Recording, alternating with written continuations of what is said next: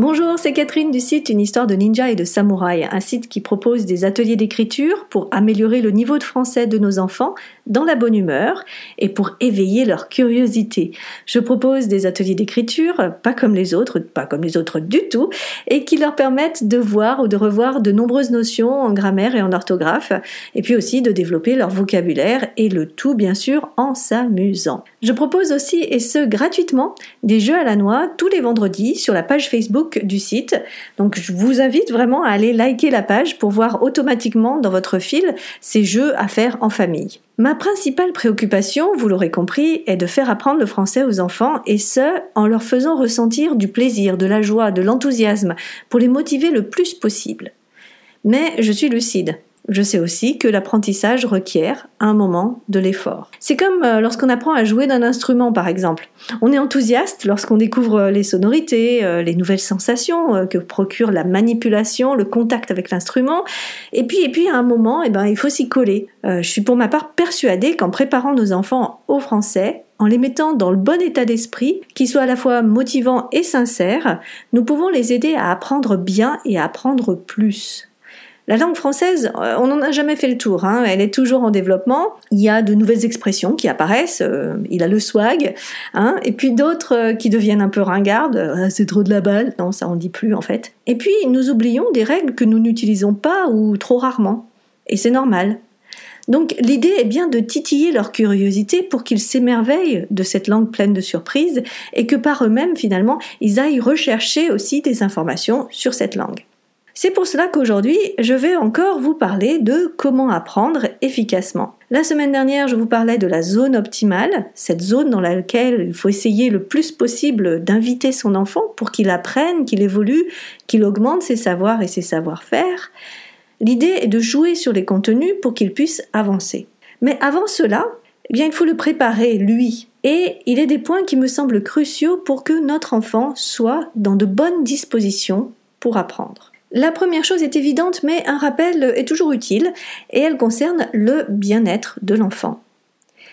Les quatre piliers pour bien apprendre, c'est bien dormir, bien manger, bien boire et faire du sport. Le sommeil est essentiel.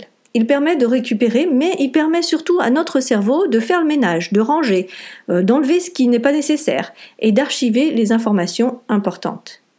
On le sait aussi, le sommeil joue sur l'humeur. Une mauvaise nuit et nous avons tendance à être ronchons, n'est-ce pas? Bon, en tout cas, c'est le cas. Hein. Pour notre enfant, c'est souvent pareil. Et lorsque notre esprit est dans cette disposition, eh bien, il a tendance à se refermer et donc à ne plus s'ouvrir sur de nouvelles choses, de nouveaux concepts, de nouvelles connaissances. Donc, un bon sommeil, c'est primordial.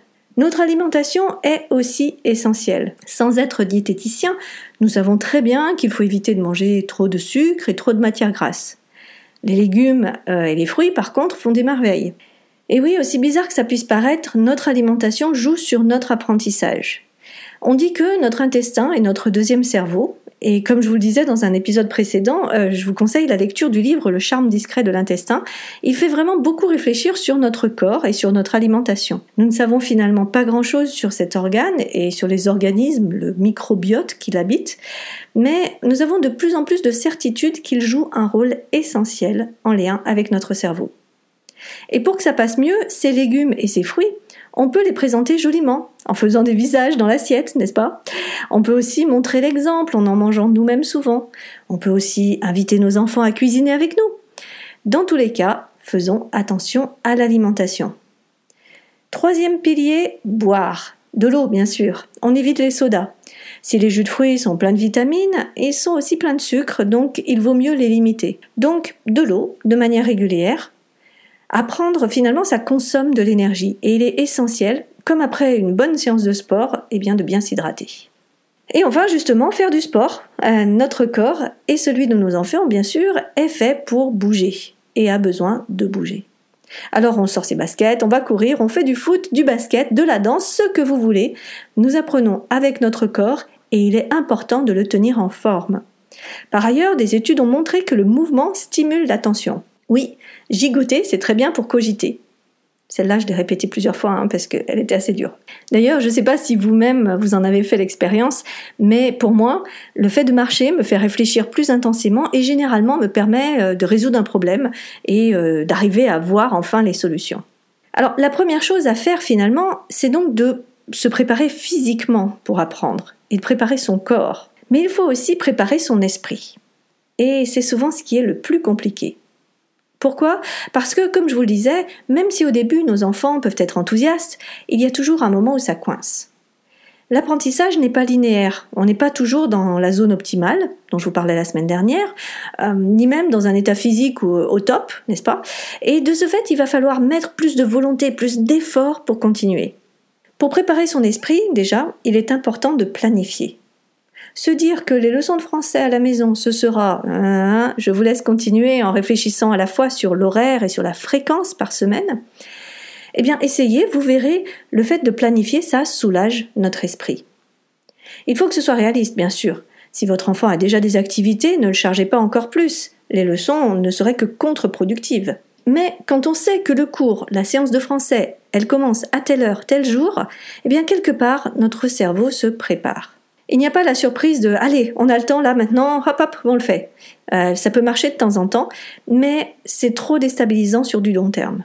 Sachez aussi être souple. S'il y a 5 minutes de retard, est-ce que c'est si grave D'accord? Euh, Si votre euh, enfant est invité chez un ami, par exemple, ben, quand est-ce qu'on peut reporter la séance?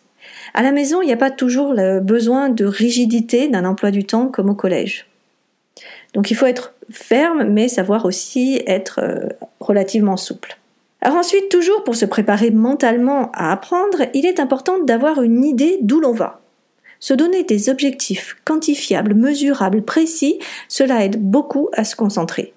Je me souviens qu'à l'école où allaient mes enfants, les professeurs demandaient à ce qu'ils nous lisent à la maison, à nous les parents, deux petits livres de leur choix par semaine. C'est quantifiable, de petits livres, c'est sur une durée, voilà, le lundi suivant, c'est la date limite.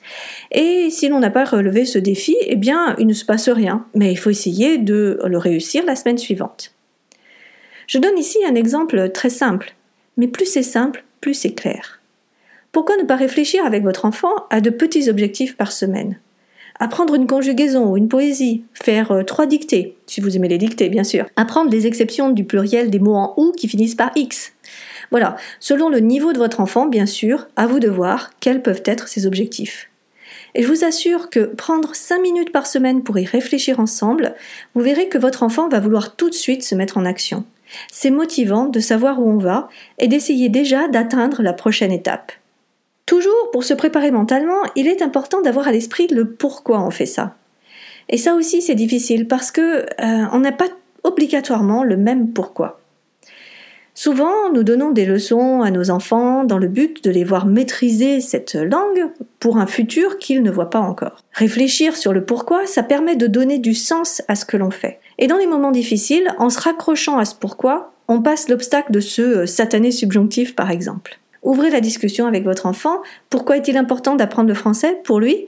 Et s'il trouve que ce n'est pas important, invitez-le à imaginer ce que cela lui apporterait.